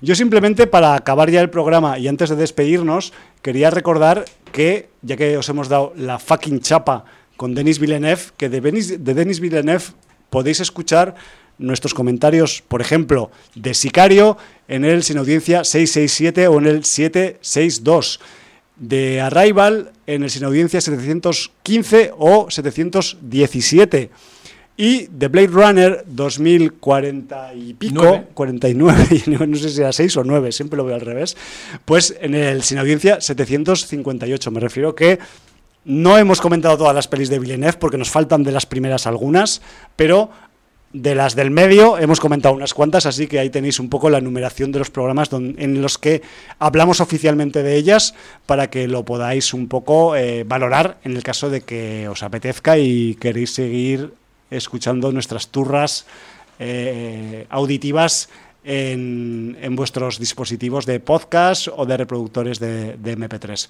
Y nos tenemos que marchar, Jordi, y nos vamos un poco, pues como nos hemos entrado en el programa, eh, nos vamos a despedir, pero luego vamos a escuchar un, consejo, un consejo que nos dan, que nos dan desde el más allá, desde, desde el mítico programa Días de Cine.